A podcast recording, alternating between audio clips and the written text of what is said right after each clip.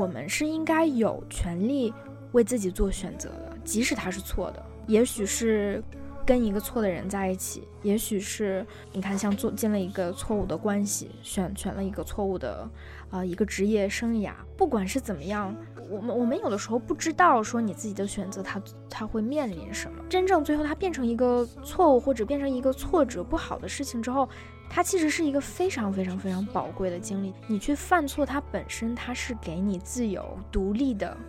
一个标准，你能够去选择它，即使对你不好。你也可以去选，这个时候你才有真正选择和独立的这个自由。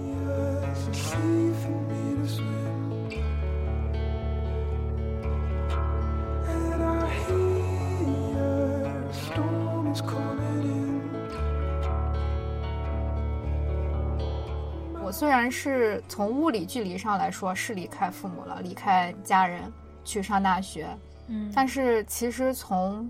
心理上，我做决定，做一些人生当中或者重大或者不重大的选择，我还是非常依赖别人给我的这个标准和他们的评判的。一直到现在，我都不是说我独立的，我自己去做选择，我知道我要什么，我自己去承担这个后果。反正就是你始终很依赖别人的这个眼光。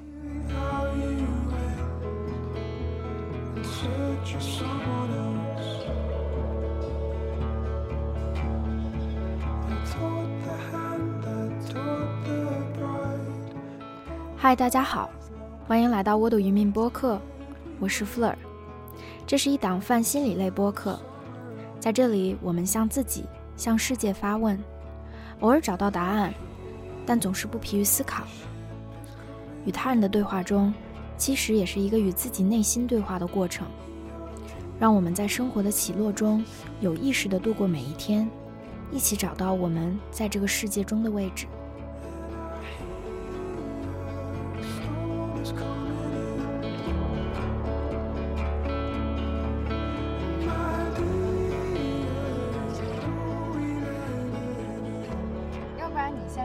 一下你自己的播客，就虽然虽然我这个播客目前还没有人听，但是就是如果有人想去收听你的这个播客的话，可以怎么找到你？OK，那那就 Hello，大家好，然后我是 Fleur，然后很高兴李阳今天请我们一起来再录一期播客，然后那我是窝度云命播客的主播，然后我大概是从嗯。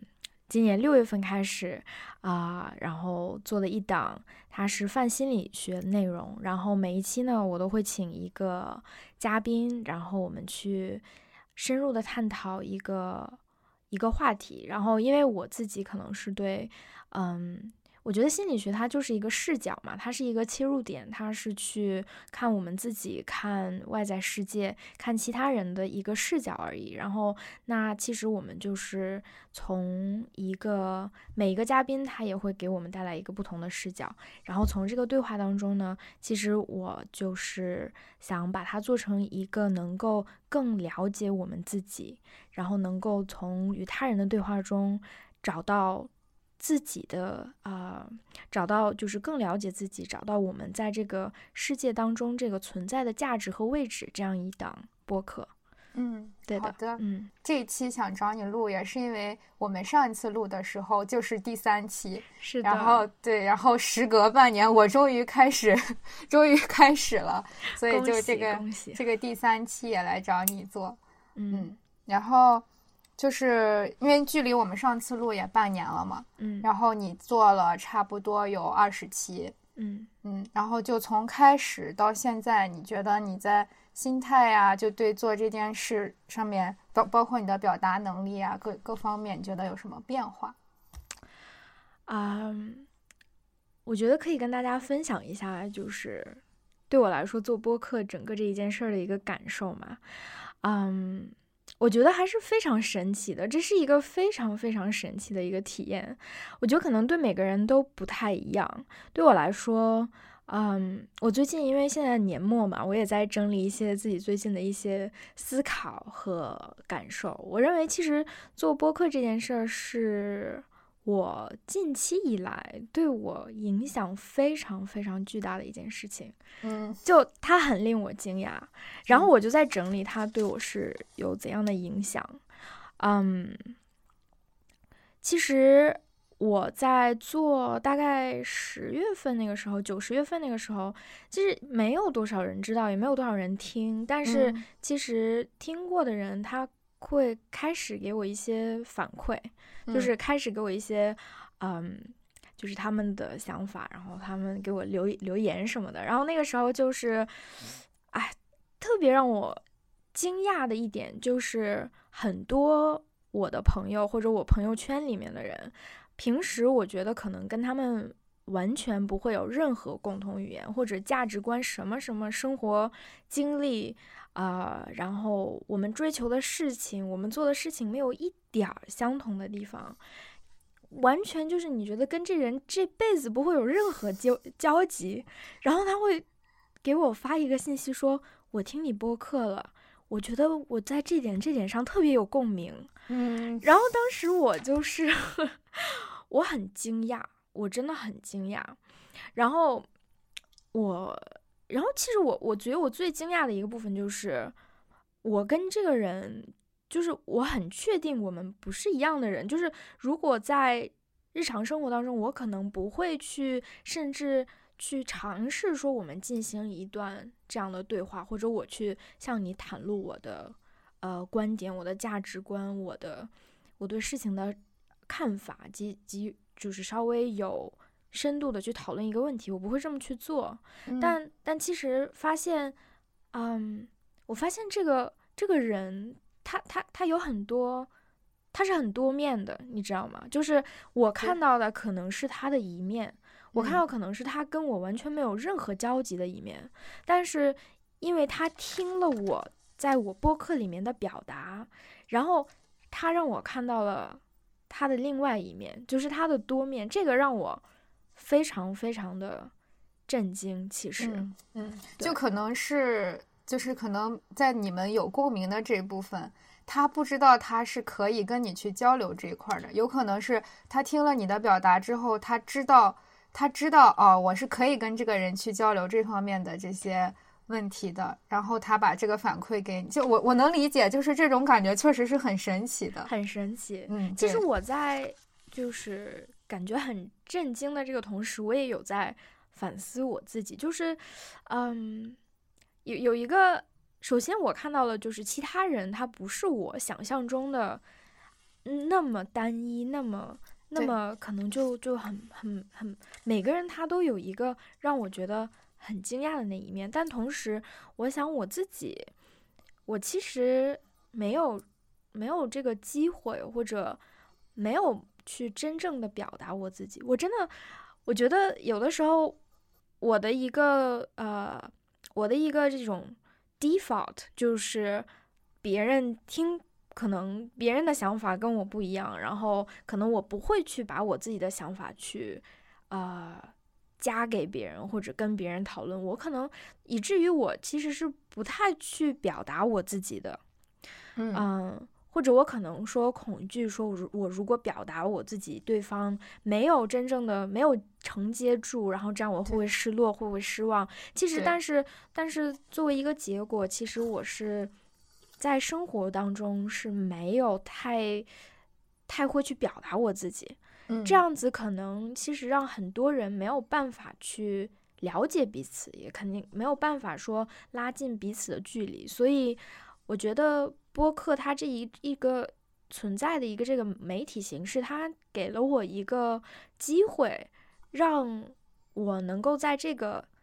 啊、呃媒介当中去表达我自己。然后当嗯人听到的时候，发现哎，还其实不是个什么坏事儿。很多我认为完全理解不了我的人，居然都能够理解我。那我发现可能不是理解我这件事儿本身，而是我并没有一个机会让大家去听到、理解我。所以我觉得这给我一个非常非常大的一个启示吧。我嗯觉得我对我我很想说去，既然我现在意识到了这一点，我嗯想去尝试着在生活当中能够去尽量更好的去表达我自己，让大家有机会有这个空间去接近、互相了解彼此，我觉得是一个非常好的事情。对对，其实我们就是在真实的生活中碰到别人的，就是我们认识彼此的时候，其实可能那个维度，就是我们看到的对方可能都是比较单一的。嗯嗯，就是我们没有那种去了解每个人的，就是他的那个闪光点的一个契机。就可能我我我来上学，我认识的这个同学，他就是我我班上的一个同学，我也不知道他喜欢什么。然后我也不知道他认同什么什么观点，然后他被什么所困惑。但其实可能对我们来说，这个这个交流的窗口是就是播客。但是其实每个人应该都能找到这样一种途径，那可能是就他自己喜欢的任何一个东西。对，而且我觉得大多数的情况下，嗯。像可能如果对我来说那种不太能跟我，就是可能我一下就给他判了，就是贴上标签说哦，这个人跟我没什么说的或者怎么样，可能是那种嗯比较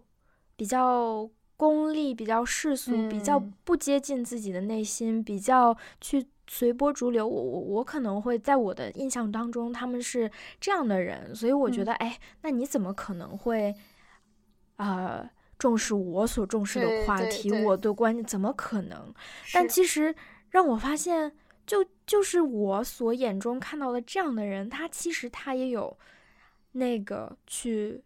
直面自己内心，或者嗯，袒袒露他的脆弱，或者他有知道自己的嗯这个弱点和。一些呃一些脆弱的点，然后他也会去看到，也会去嗯关注自己的这么一个方面所在，然后可能在听播客，听听我们的这个我跟嘉宾的这个表达，他认为哦这是一个安全的环境，他他认为哎呦这这一部分好不容易也可以拿出来去跟别人表达，我觉得这是一个。挺神奇又很珍贵的一个存在，对我来说，对对，就是一种安全的感觉。就其实我们刚你你我我去回想的话，可能每一个跟我现在就是比较亲密的朋友，在一开始你在你眼里他可能就是一个可能还有点高冷或者怎么样的这么一个人，但你去一点点了解一个人的时候，他肯定是有一个就是。他自己的闪光点跟你的某一个点是能够重合、能够产生共鸣的，然后可能外在看起来是两个特别不一样的人。是的，是的，对对。然后就一旦这种我在你这里是安全的这种感觉建立起来之后，就这个交流的这种契机和途径就出来了，就是去。是的，嗯，对我我不知道你会不会有这样的感觉啊，但是。嗯，其实我经常有感觉，就是，啊，我跟人相处的时候，可能怎么说，就是我可我会比较去追寻，说这个人跟我的经历相同啊，或者跟我有同样的体验，你才能够。理解我，或者你才会去接受我，你才能够理解我的处境、我的困难、我所面临的一些挑战。然后我跟你说我我的脆弱的点，或者我的一些纠结和挑战的时候，你才能够懂我。但其实让我觉得并不是这样，你知道吗？其实这个很神奇的一点就是，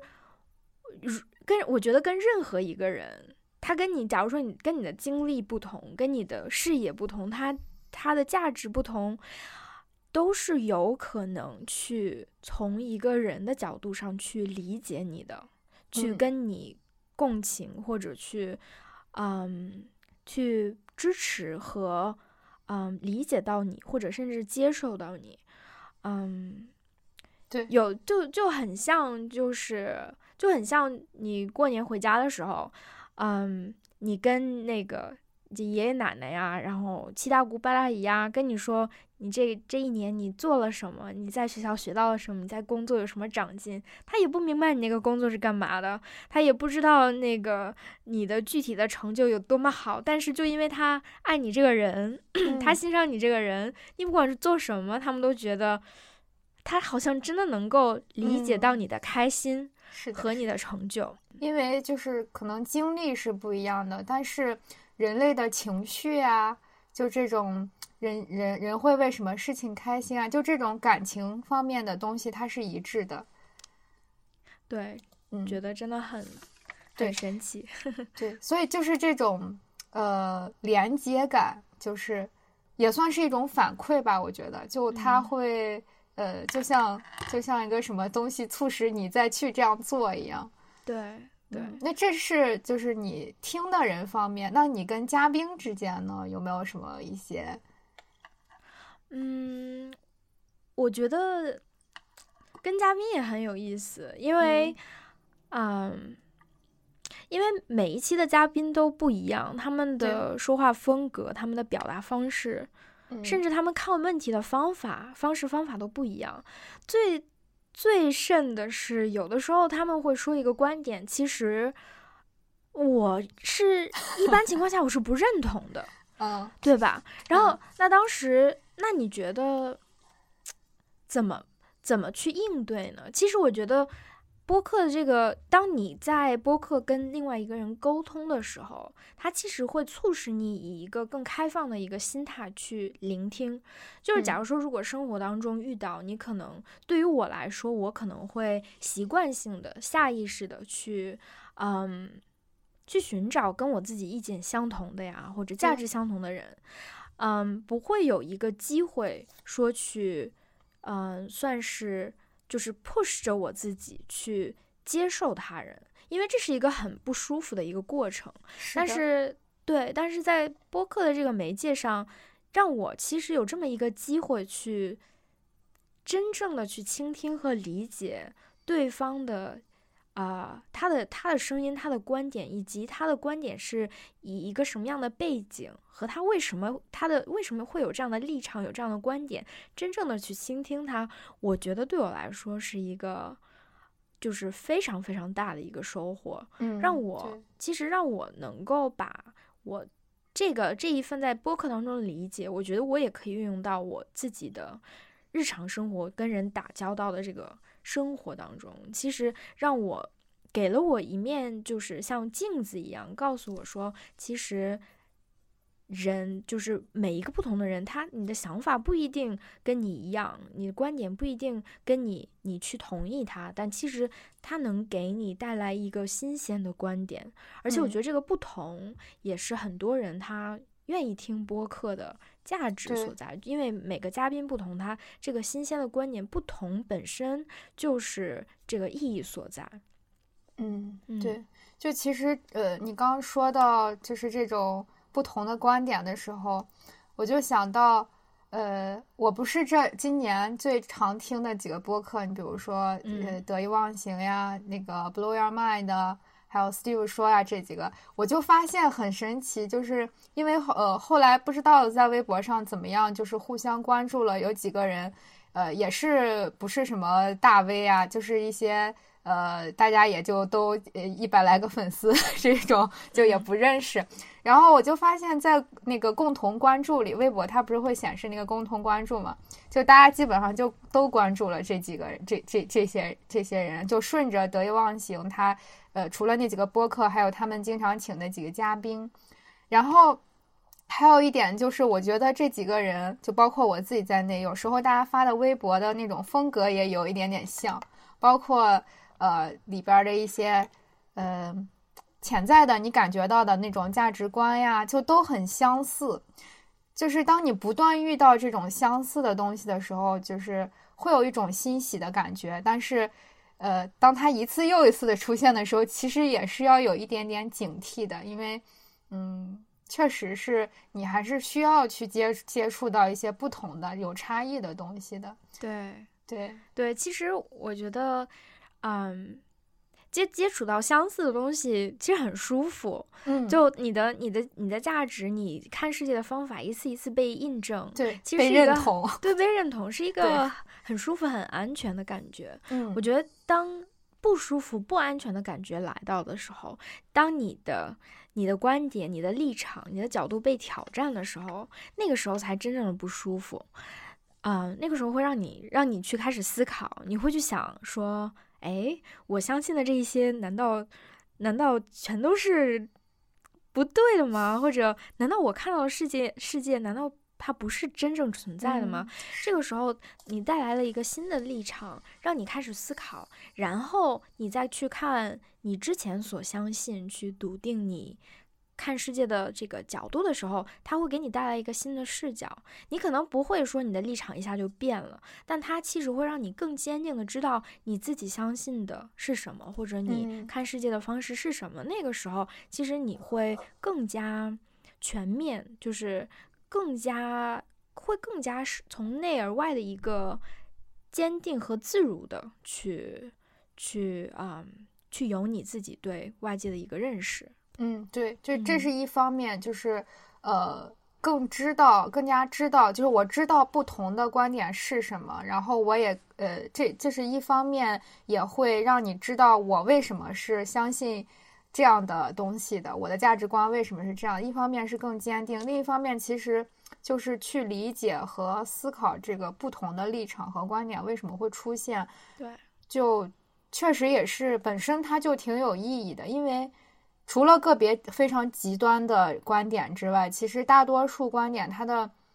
它的出现必然是肯定是有它的合理性和它的原因的。对对对，就让我想起来前段时间大家不都在分享，就是向标的那本书嘛，把自己作为方法，然后向标教授他的一些视频啊，然后他分享的观点其实也。一下子就被大家传开，然后变得很流行。然后其实看他的一次，他应该是一次访谈吧。然后他就是说他对呃这个“内卷”这个词的概呃他是是怎么想的。然后他其实，在讨论他自己的想法的时候，他说了一个啊，他说了一个观点，就是有的时候我们其实，在互联网上呀，或者年轻人会用一些。用一些词，它可能不是那么科学，它可能不是那么，呃，受理论的支持，然后它可能会被用成了甚至跟它本意不一样的一个用法。其实你从一个科学，就是呃，从一个学术的角度看，它其实是不严谨的呀，或者是被不好啊，会被滥用。但其实它对于这样的现象，它的一个观点就是。嗯，既然大家去用这个词去表达自己，去表达他们的生活，那就有它这个词所产生的意义所在。嗯，对，就是这个这个人，就是不管他是不是呃像他自己那样有很好的学术背景，有嗯非常高的知识水平，但其实每一个人、每一种观点、每一种存在方式都有它所在的价值。它在，那它就是在。然后我们应该去接受它在这样一个事实，去尊重它的存在，它的意义，去，嗯，而不去忽视它。我觉得这是一个非常非常谦卑的一个看世界的一个角度，它同时又那么开放，所以其实我觉得还挺挺打动我的。你刚才说的那个让我想起来，对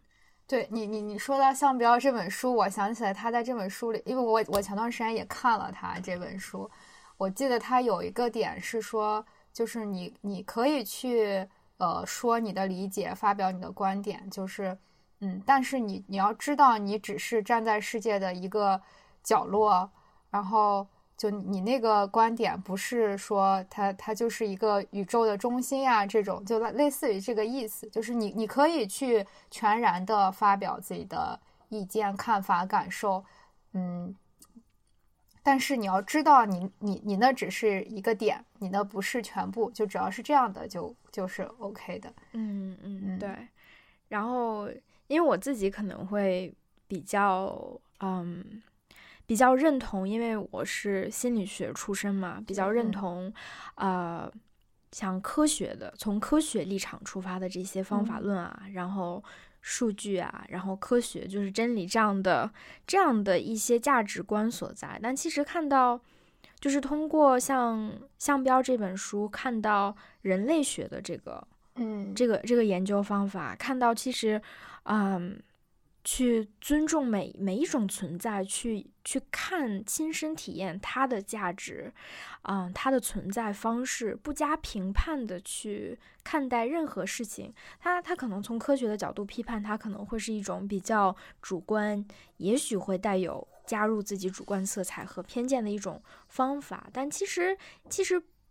其实它它只是提供了看同样一件事情的另外一种不同方法而已。我我我也是觉得看到了啊，有这样一种方法存在，其实让我，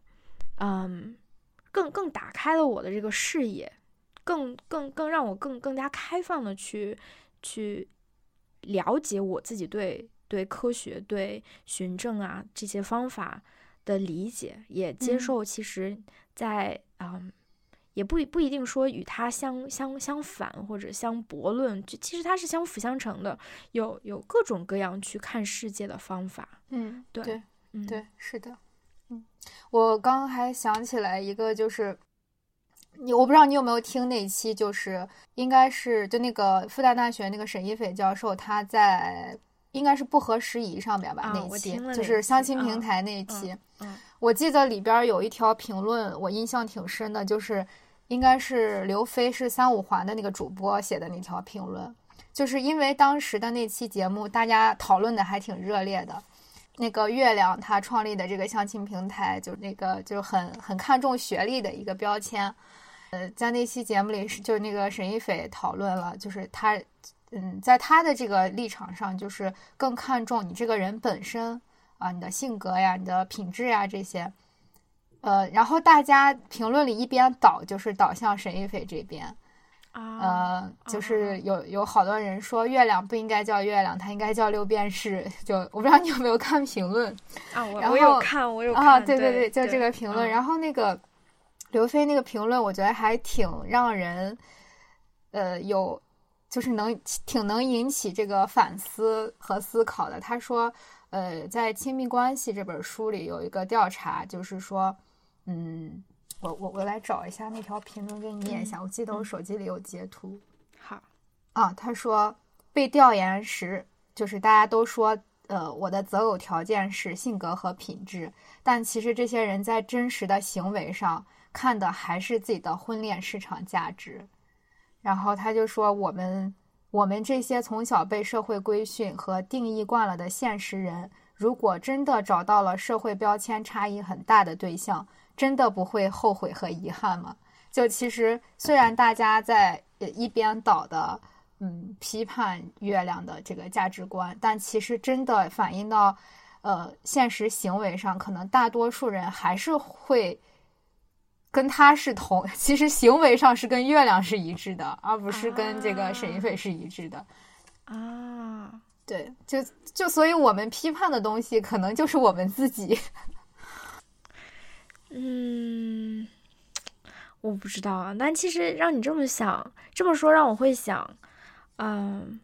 其实大家其实也许很难去坦诚的说说，嗯，呃，我就是跟月亮那么想的。其实我觉得大家可能内心都很难去承认，或者甚至跟自己承认说，对我有这样的想法。所以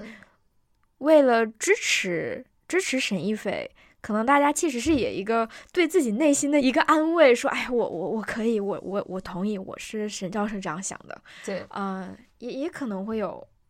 会有这这一部分的存在。其实我也，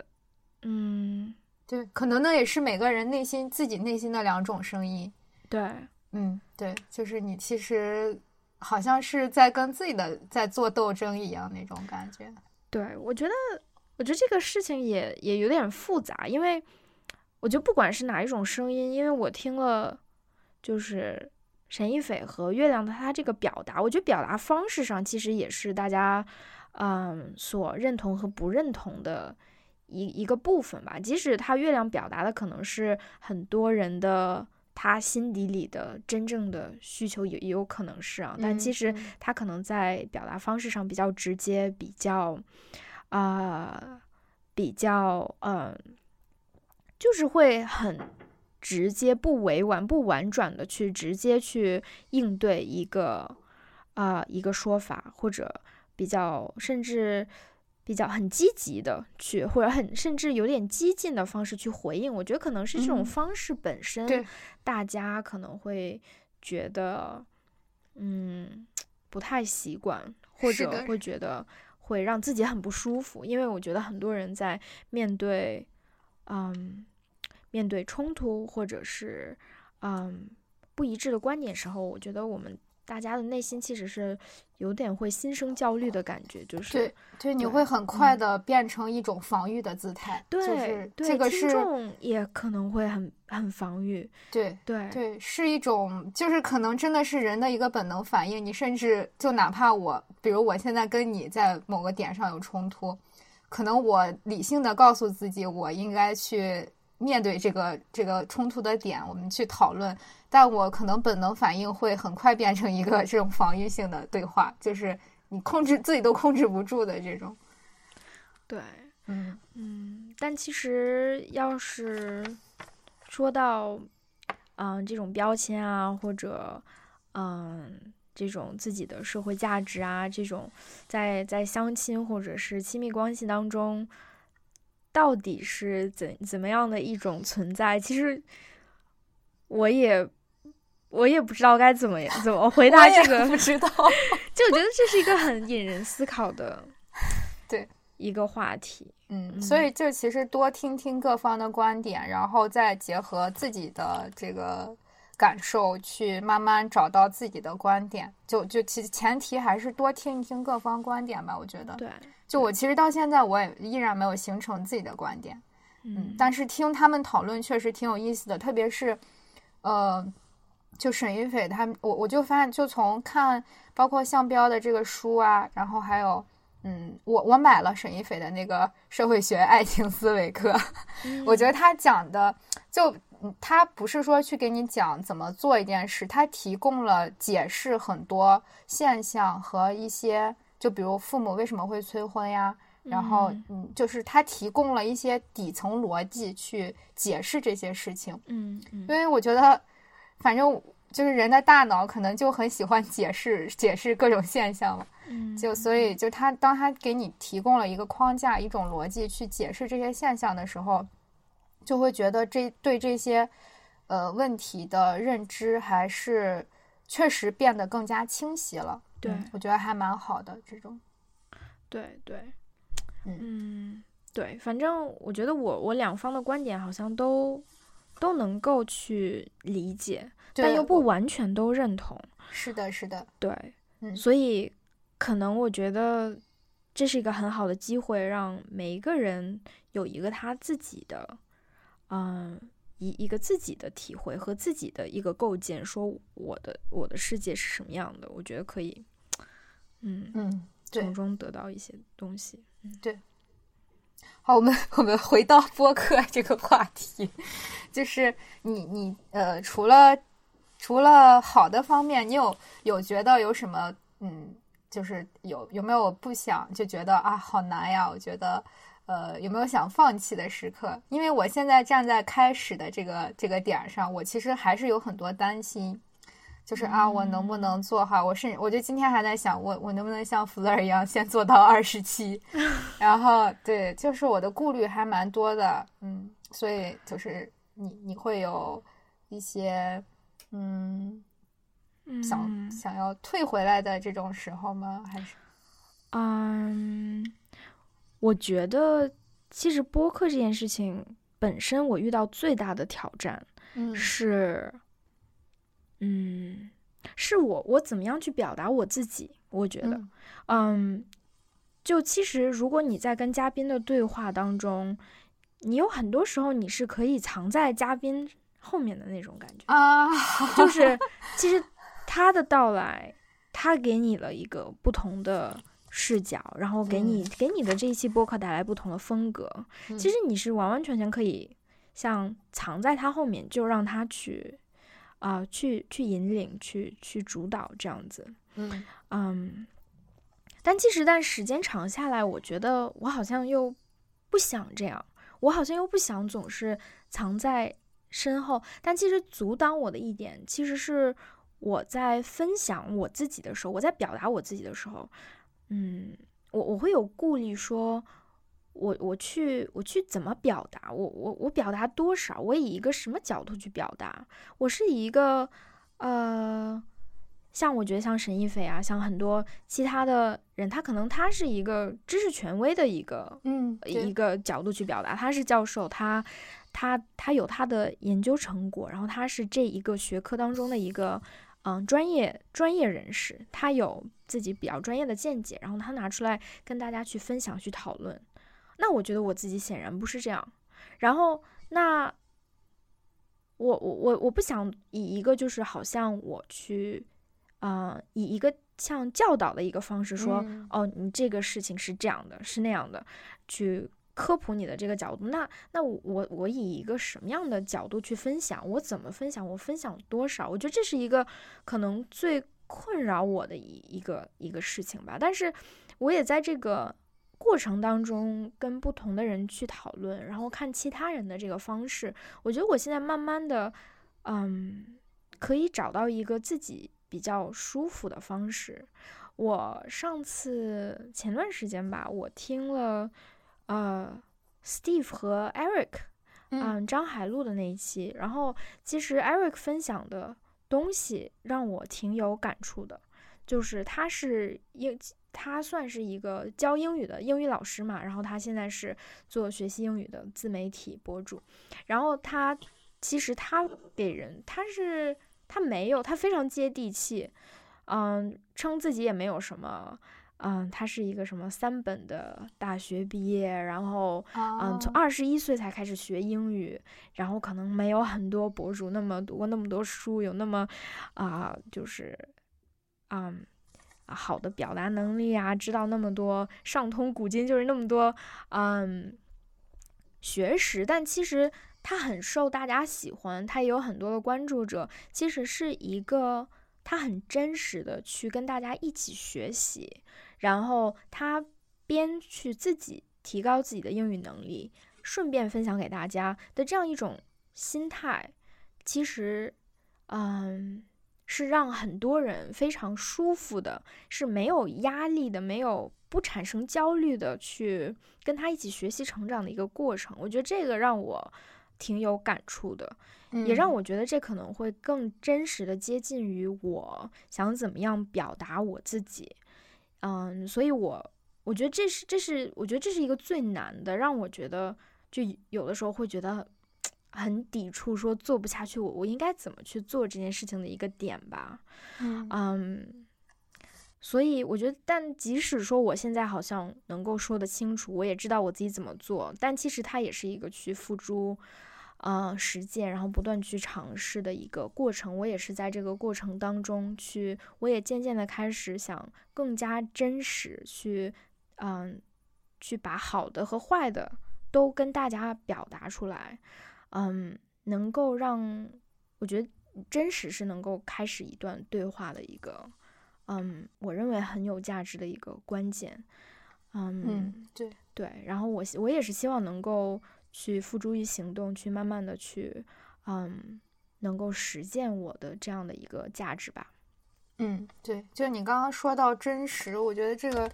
就是包括你举的那个例子，其实它，我觉得最最重要的东西还是真实和真诚。就是你不管表达什么东西，一定是有人会跟你产生共鸣的。就你只要它是真实的，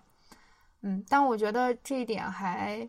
嗯，挺难的。就是你一定会遇到一些你觉得就是有一点点，嗯，就我觉得我已经挺大程度上能做到比较，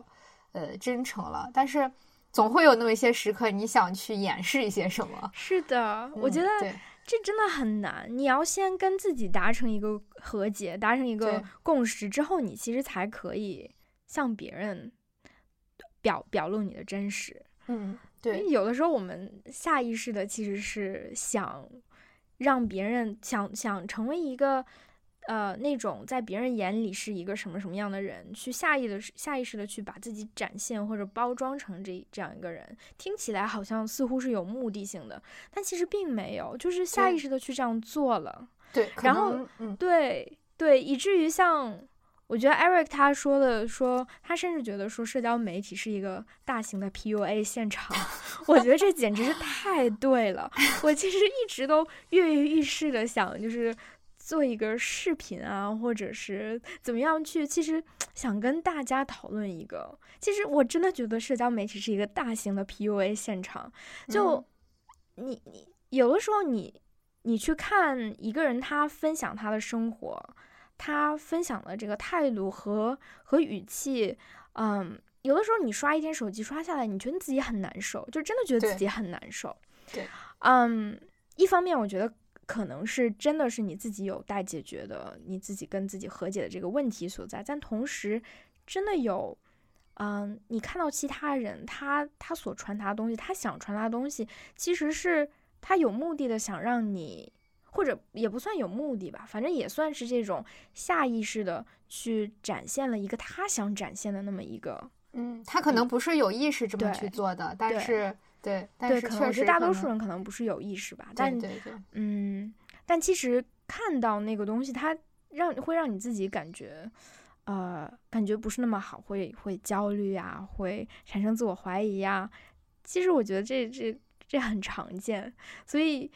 有我我自己也会慢慢的有意识去辨别出来哪些哪些东西我是值得我自己反思，去嗯提高或者嗯会值得我去思考哪些是嗯哪些是其实我可以不那么在意的信息，嗯嗯，然后那如果我自己呢，我其实就。不想成为一个给大家带去焦虑感的人。嗯，对对，嗯，那我觉得你你面临的这个这个挑战其实已经是比较深层次的了，是要不要藏在嘉宾后面？我我我就你这个已经我我没有想到，就是嗯，是我我没有想过还会有这方面的困扰，就是嗯，我多大程度上去表达自己？就是我目前考虑到的可能都是。哎，我我做的这个事情有没有价值呀？啊，就是包括你会，就你一旦表达，还是会担心会有呃评判嘛？嗯嗯，然后嗯，就都是这方面。包括我我去找找找嘉宾，能不能持续的找到嘉宾呀？对，就对，这我还是比较呃在表面的一些担心。但其其实我觉得，嗯，我觉得我最。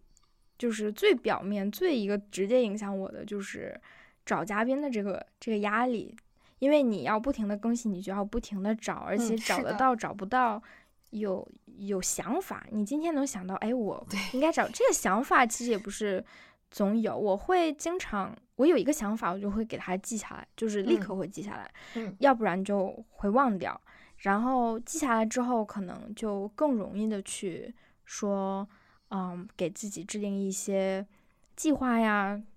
这周我要去邀请谁啊，或者是去做什么事情？了解哪一些其他的播客，哪一些事情？嗯，然后，但但其实说说实话的话，我觉得，因为做播客这件事所所得到的这些与人的这个沟通和连接感，它其实是对我来说非常非常的。有动力的，其实，嗯，这其实它超过了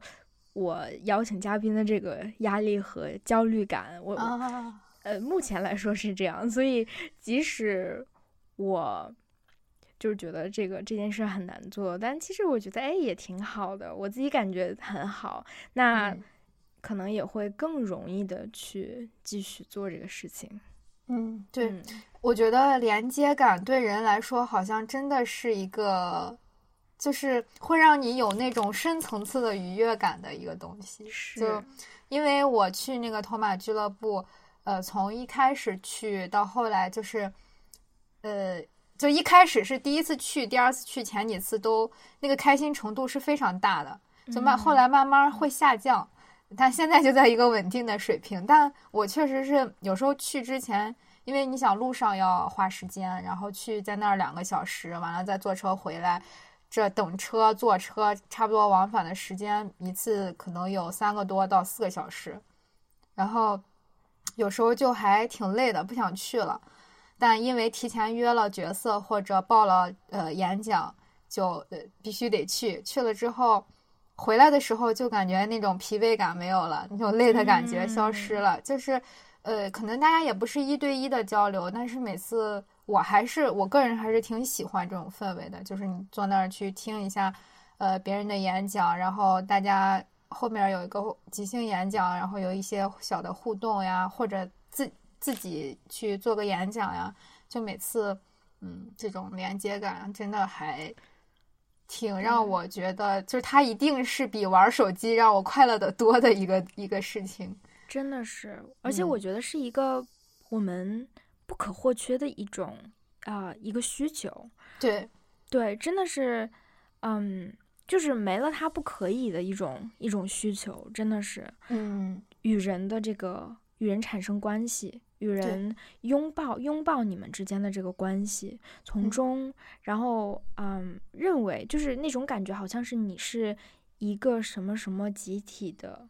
一个小小部落的一部分，这种归属感，嗯，它它它很治愈，它真的很治愈人。对对对，对，对我们来说真的好重要。对，是的，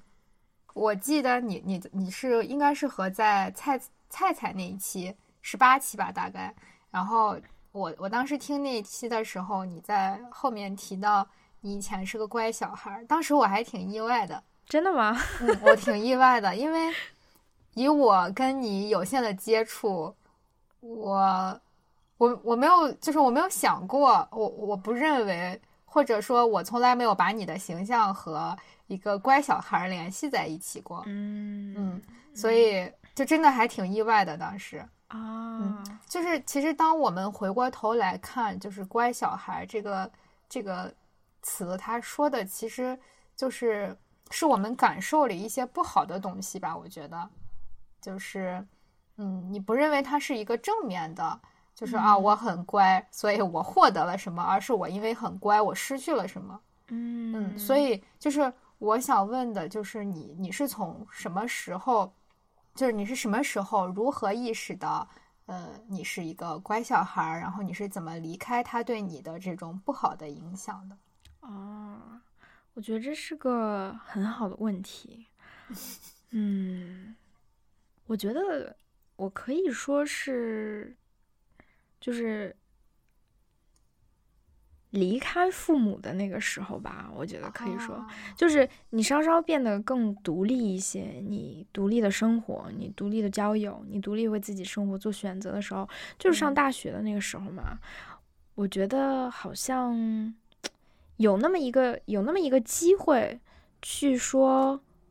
哦，那你不做，没有人告诉你什么是好的，什么是不好的，或者没有人会去，嗯。如果你做好了，他会去鼓励你，去去激励你说：“哎呀，你你好懂事儿，或者你真的很你很很成熟，这样这样那样。”没有人给你这样的一个激励和反馈的时候，那个时候你能够真正的去去探索你自己，去去真正的去感受你你想怎么样的生活。然后那一段时间，嗯，也是我觉得。嗯，我不知道你在国内上大学的感受是什么样，你也可以跟我分享一下。嗯，但那那段时间呢，我就其实尝试了很多新的东西，对吧？因为你有很多的，嗯，很多的朋友，然后同学来自不同的文化、不同的背景，然后你在一个新的城市，你去接受西方的文化，你去接受。嗯，这个这个新的文化当中的大学生是怎么样的生活？他们去啊，怎么样社交？他们做什么事情？每天都是一个新的体验。然后在那个新的环境里，其实是一个重新找到自己的那么一个一个过程。嗯，对我来说，我觉得非常非常的宝贵。这是我做了一些很以前从来都没有做过的事儿。嗯。像是就就是，假如说去跟同学在一起去去酒吧呀喝酒啊，然后去去去 party 啊，然后就是这种这种体验，我觉得都是都是非常非常好的。我不是说就是这样就不乖了，就不是乖孩子了，并不是。嗯，而是我觉得你你在这种各种各样的体验当中，你才能知道你自己自己本来是什么样的。对对，其实你本来也可能就是很乖的。是的，是的，是的。但但其实你就是。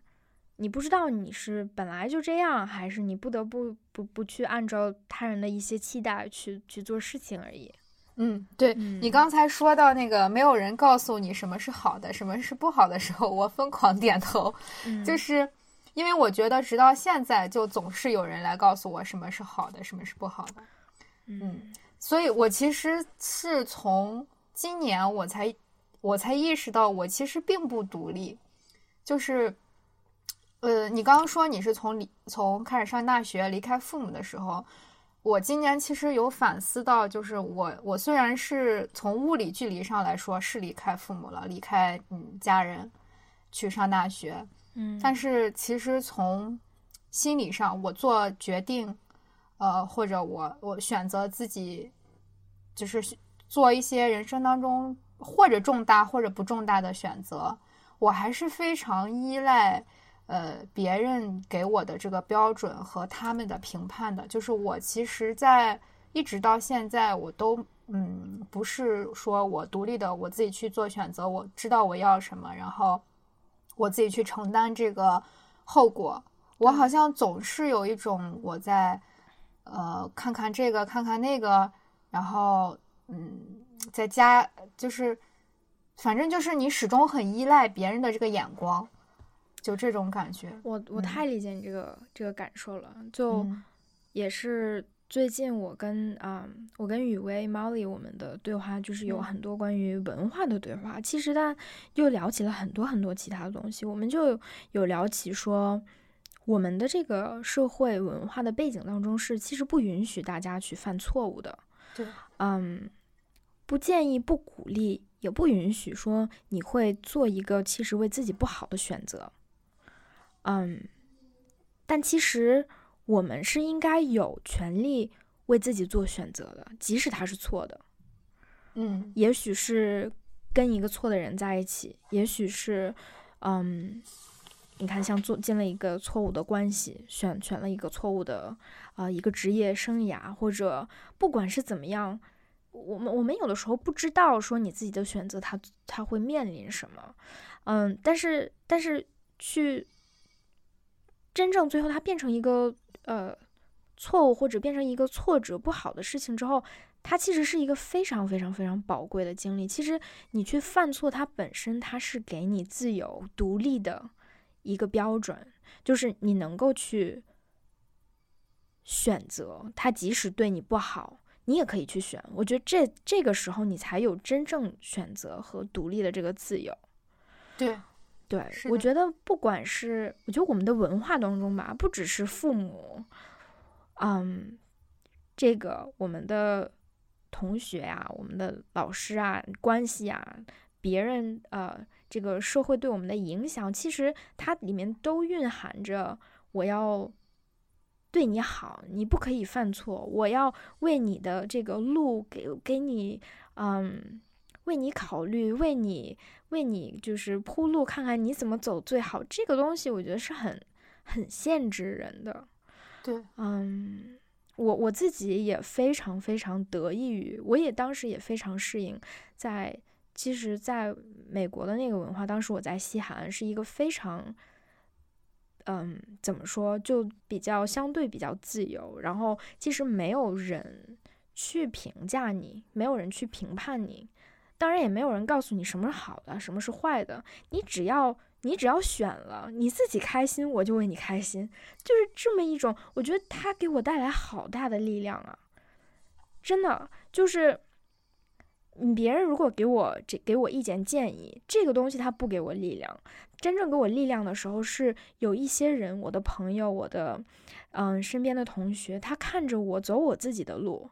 嗯，他让我，他给我一种力量，说你可以，你有这个能力去选，你不管怎么选，你都能有这个能力去承担，去继续走。这个东西是给我巨大的力量，然后也让我可能比较幸运的去体验到这个是独立，就是可能去为自己选择负责，去真正的去探索自己是什么样的人的一个很好的一个机会。嗯，对，我你刚刚说那个我可以，真的这个这个我可以，这个真的是一个非常就是非常重要的一种力量感。对，嗯，就是因为我跟你其实还是不是相反的吧？就是我还没有走过那个时期，就是我现在依然在我不可以的那个阶段里，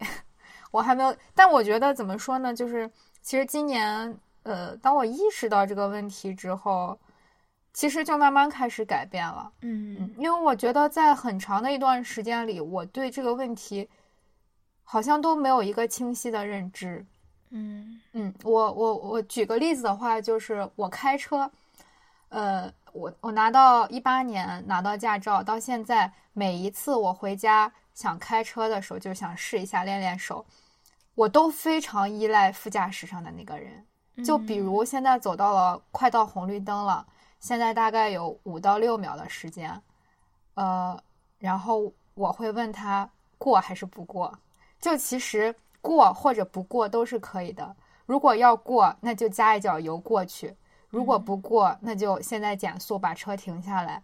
但我不认为我可以做出一个正确的选择。我会问副驾驶的那个人过还是不过。就是我是非常，我完全是在用他的脑子开车。嗯，然后有一天我突然意识到，我不光开车是这个样子，我可能我在生活中也完全是这个样子。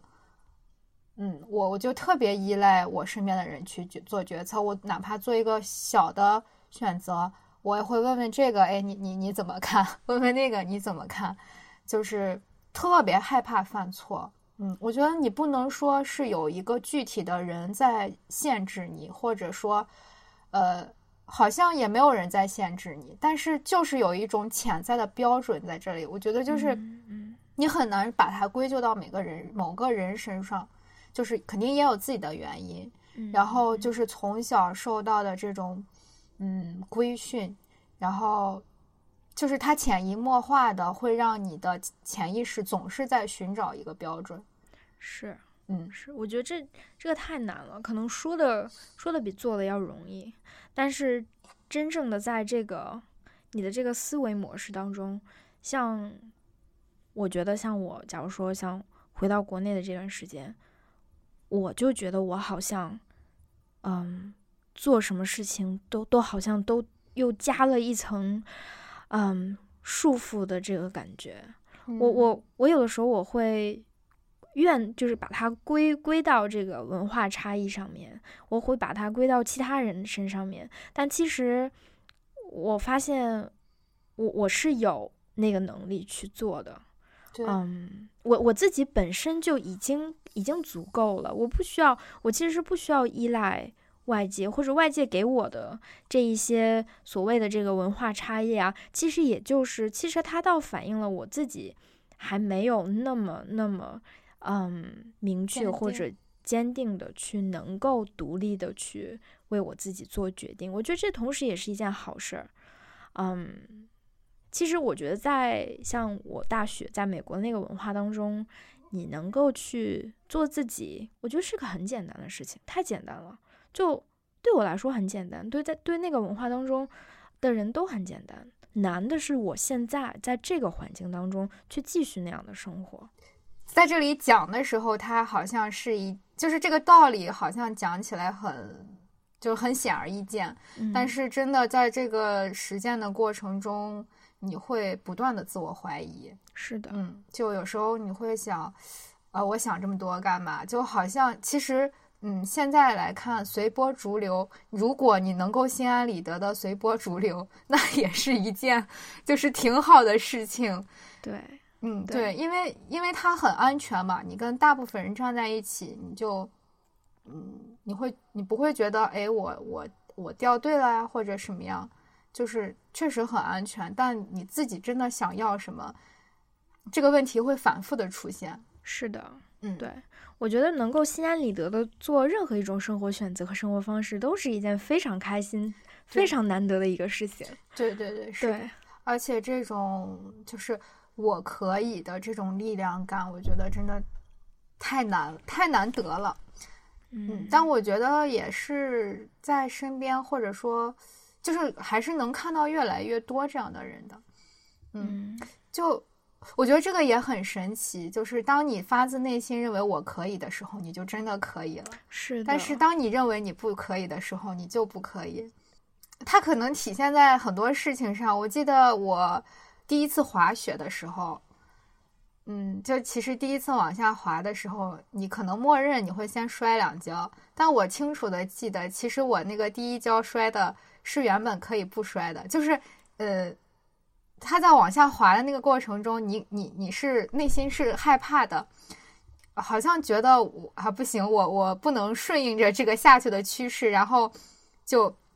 往下一坐就倒了。其实真的，我觉得是自己坐下去的。包括我当时站，我开始害怕嘛，我我比较胆小，然后我就先站站在那里看别人滑。然后，因为我们我们我第一次滑雪是我们班组织大家一起去的。嗯，我们有一个同学，他就第一次一个男生，他呃他就直接滑下去了，没有摔。到后，但是有有有的人就是你站在旁边看，你也能感觉到他不是说。呃，他要摔了，而是可能就是你你你感觉他就是自己摔的，他不是不是说嗯，他真的要摔了，而是他自己觉得快摔了，然后就摔了。就是我我觉得这个很神奇。就其实你当你顺应着那个感觉下去的时候，其实他就不会摔。就你你觉得我可以的时候，就真的可以。对，有的时候我我会去想。嗯，我不想犯错，我不想走弯路，我想，我想安全、舒适的去生活。但我我又一想，就你，你知道有那么一种感觉，就是你就活这么一次，你你你二十几岁的那个生活，你你就那么一次，也也也很很短暂。有的时候就想，哎，如果我不去做这个事情，如果我不去这么选择的话，嗯，我会不会后悔？然后有的时候就讲管他呢，就错了就错了呗，我错了总比后悔我最后不做强，所以我最后即使怎么样，我觉得对我来说都无所谓。我觉得对我来说是一种是一种体验，我觉得这个体验它自然就有好有坏，可是我能够去体验本身对我来说是一个非常有价值的一一个自由，对我来说是一个自由。对，但是可能往往还是会有两两两个声音的这种，就是自己跟自己的这种挣扎吧。就对，呃，你时而觉得，呃，我就活这么一次，我为什么不去做我喜欢的、我向往的事情？我为什么不去尝试一下？但时而又真的会，嗯，被大的这个标准啊，就是大家所。就你，你也很难说这个大家是谁，因为其实每个人都想去尝试，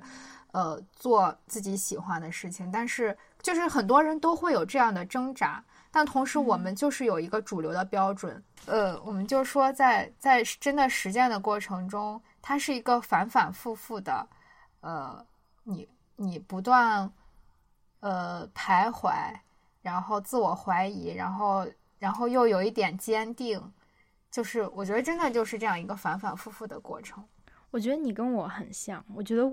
我看到了我自己也是一个经常活在思考当中的人。我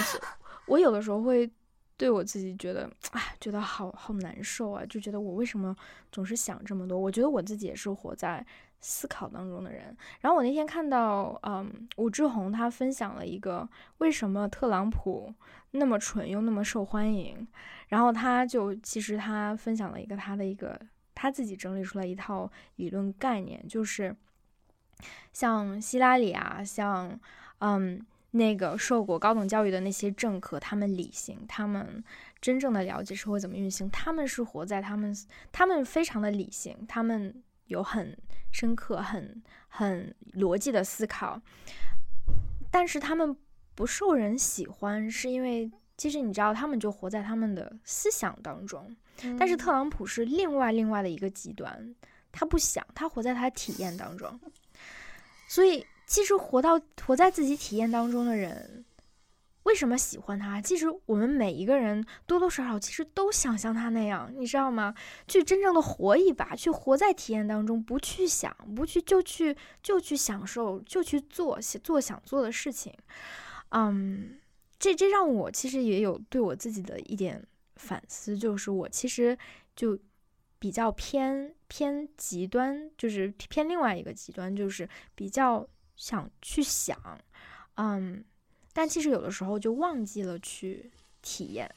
对，嗯，对我来说很，所以对我来说很好的、很有用的一点就是，嗯，我我首先去接受我就是这样的人，我觉得我喜欢去思考，这对我来说是一个非常好的事情，嗯，也让我成为了一个跟其他人不一样的、能够带来独特的价值的这么一种存在，我觉得这非常的好，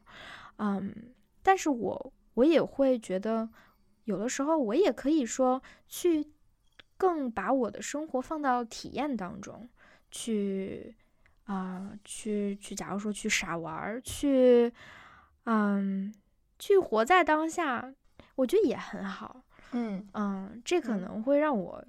这可能对我来说是一个平衡。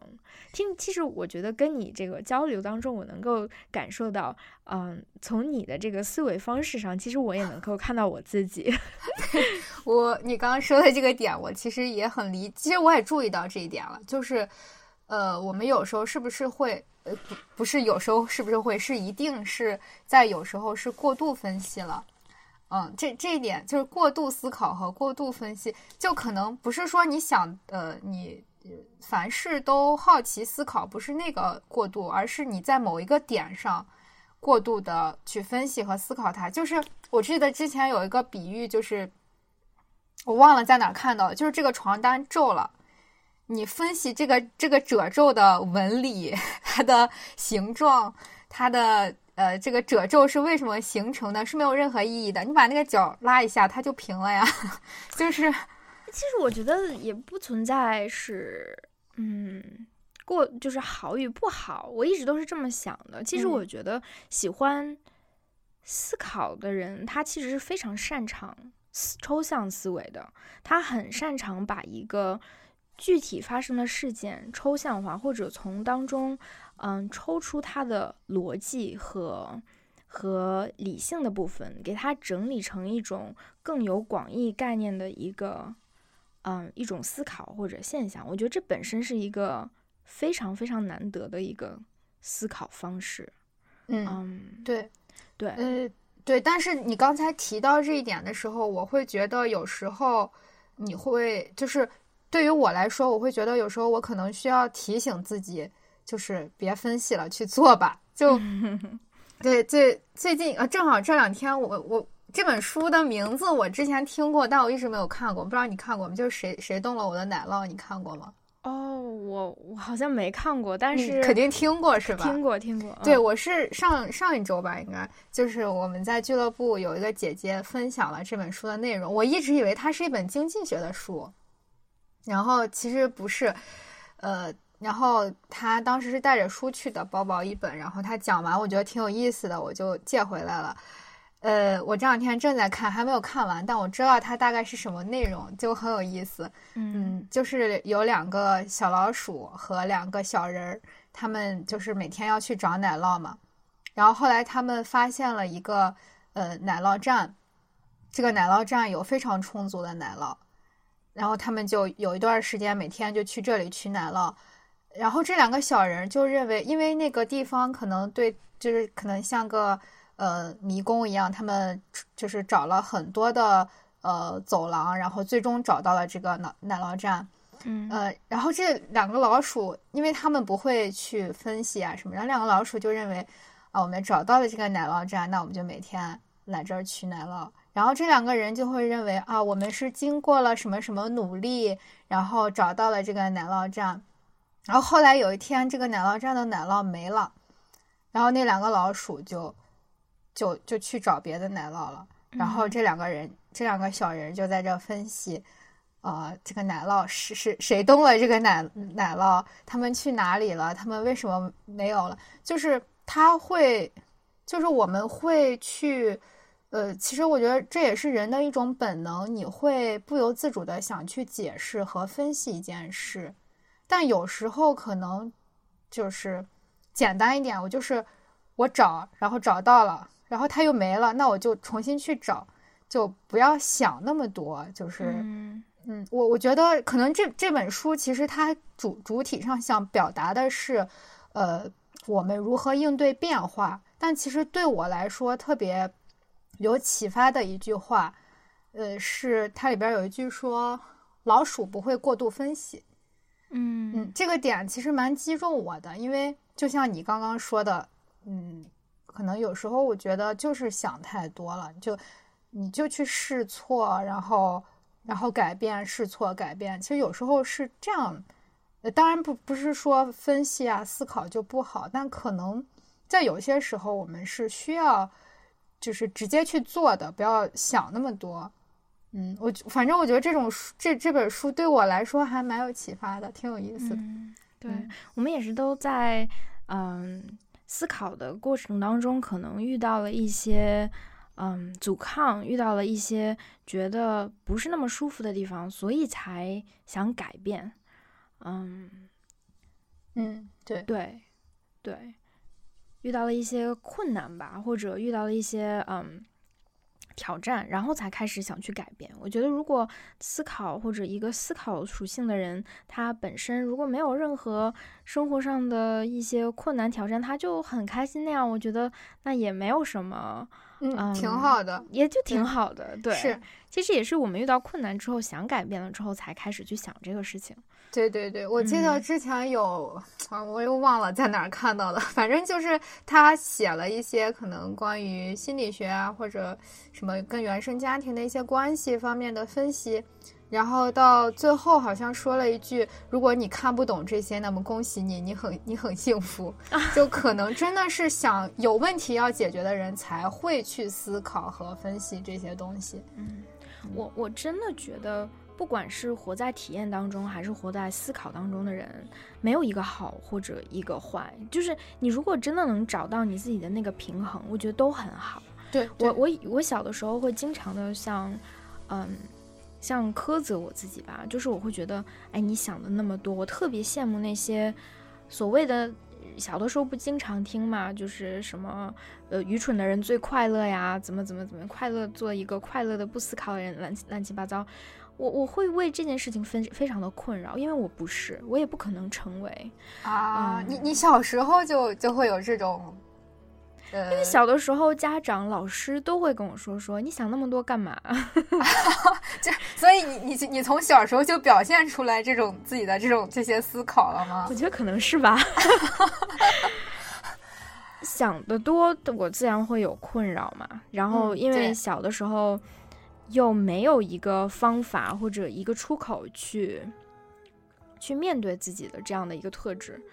嗯，再加上外界的这这些反馈，它非常适得其反的，